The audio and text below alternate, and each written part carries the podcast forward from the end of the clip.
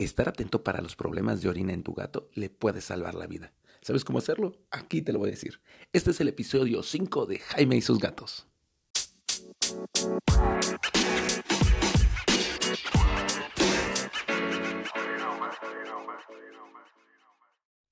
Hola, ¿qué tal? Yo soy Jaime, soy cat lover y comparto mi vida con cuatro maravillosos gatos que me han enseñado mucho, mucho, mucho. Y por lo mismo me gusta compartirles a ustedes información sobre los mismos. El día de hoy, y siguiendo lo del episodio anterior, les voy a hablar acerca de la importancia de estar atentos a los problemas de las vías urinarias. Se los digo porque, pues, Cabezón, mi gato macho, ha tenido dos veces ese problema. El primero me metió en muchos problemas y puso su vida en riesgo, y el segundo, como yo ya sabía, inmediatamente lo atendimos y no pasó a mayores. Hay que entender que los gatos son muy propensos a tener enfermedades de las vías urinarias. ¿Por qué?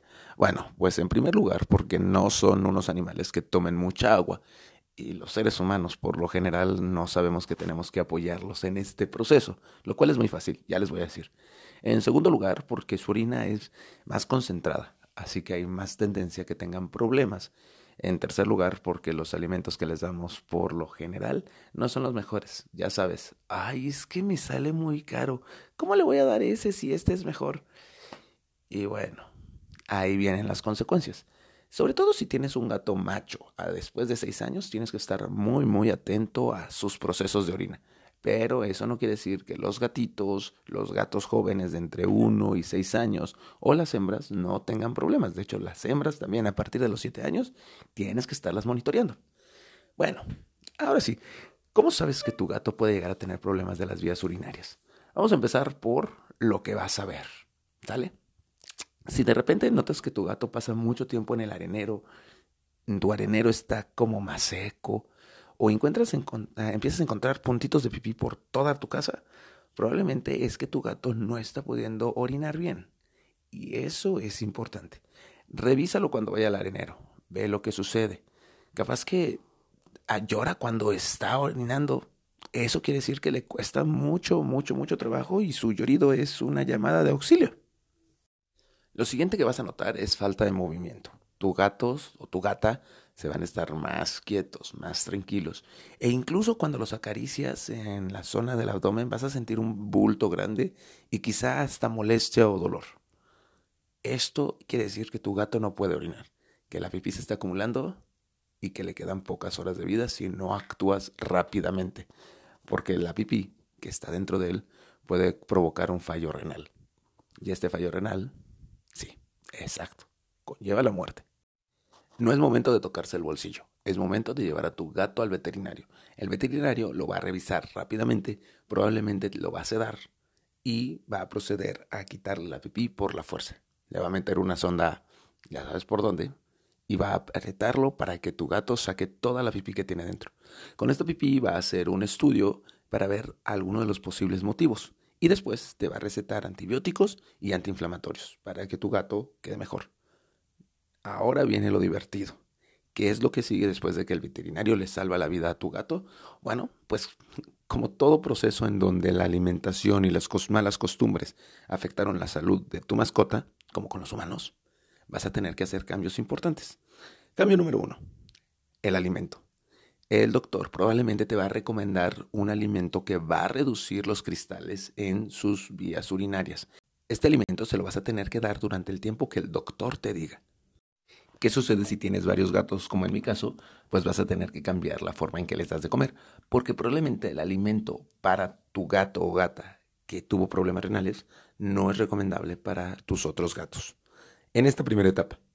Así que vas a tener que empezar a darles de comer por eh, horario en lugar de tiempo abierto y encerrar a tu otro gato para que coma solo él o ella el alimento medicado. Terminado ese tiempo, muy probablemente el doctor ya te va a recetar algún alimento de mantenimiento, un alimento que puede consumir sin ningún problema durante el resto de su vida y que tus otros gatos van a poder consumir. Esto no es malo, porque es un alimento que además a los otros gatos les va a reducir el riesgo de que tengan también problemas de las vías urinarias. Ojo, ojo, ojo, estoy hablando de problemas que se dan por cristales. Si es alguna infección, algún otro tipo de padecimiento, vas a tener que seguir las instrucciones de tu doctor. Lo siguiente que tienes que hacer, bueno, lo que tienes que hacer el parejo es fomentar el consumo de agua.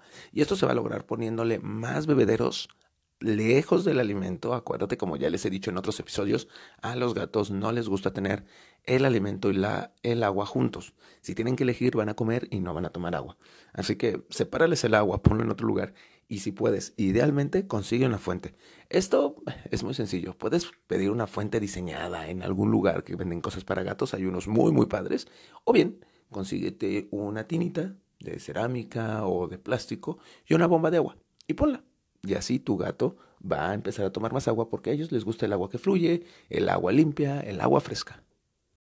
También va a ser muy importante que enriquezcas el ambiente. Le pongas juguetes, repisas, espacios para que se divierta, porque el estrés en los gatos también genera problemas en las vías urinarias. Sí, así como lo oyes. Cistitis idiopática. Les da la idea y pues se enferman de las vías urinarias. Además de que un ambiente enriquecido fomenta que tu gato, aunque sea de interiores, va a hacer ejercicio. ¿Y qué pasa cuando comes sano, haces ejercicio y estás feliz? Estás sano. Si lo aplicas para ti, aplícalo también para tus gatos. Entonces, vamos a hacer un pequeño resumen de este episodio en el que te he dicho por qué tienes que cuidar que tu gato no tenga o se reduzca el riesgo de problemas en las vías urinarias. Un problema que pone en riesgo su salud, que es doloroso para él, muy, muy, muy doloroso. Cuando veas la cara de un gatito que no puede hacer pipí, vas a saber a lo que me refiero. Y que te va a ahorrar a ti dinero. Punto número uno. Tienes que monitorear los areneros y ver sus comportamientos. Punto número dos. Dale un buen alimento que reduzca desde el inicio el riesgo de que tengan problemas de las vías urinarias. Punto número 3. Fomenta el consumo de agua. Esto a través de poner bebederos en varias partes, una fuente, dale también alimento húmedo de vez en cuando. Punto número 4. Enriquece el ambiente para que haga ejercicio. De esta forma, créeme, tu gato no va a pasar por esto que es terrible. Y si notas cualquier cambio, cualquier riesgo de que esté con problemas de vías urinarias, no lo dudes, vete al veterinario. De mi parte, en este episodio es todo. Espero que te ayude a cuidar la salud de tu gato. Déjame tus comentarios. Recuerda, mis redes sociales en Instagram y en Facebook es Jaime y su vida. Y espero que ahí me mandes preguntas, me sigas, veas todo lo que publico sobre gatos, sobre mi vida, sobre algunos pequeños viajes, pero sobre todo que me mandes preguntas y me digas si te está sirviendo este podcast, si no te está sirviendo. Coméntame. Quiero responder las preguntas que tú me hagas para ayudarte a que tú y tu gato sean felices y vivan juntos por mucho, mucho tiempo. Nos vemos en el próximo podcast, el próximo Caturday.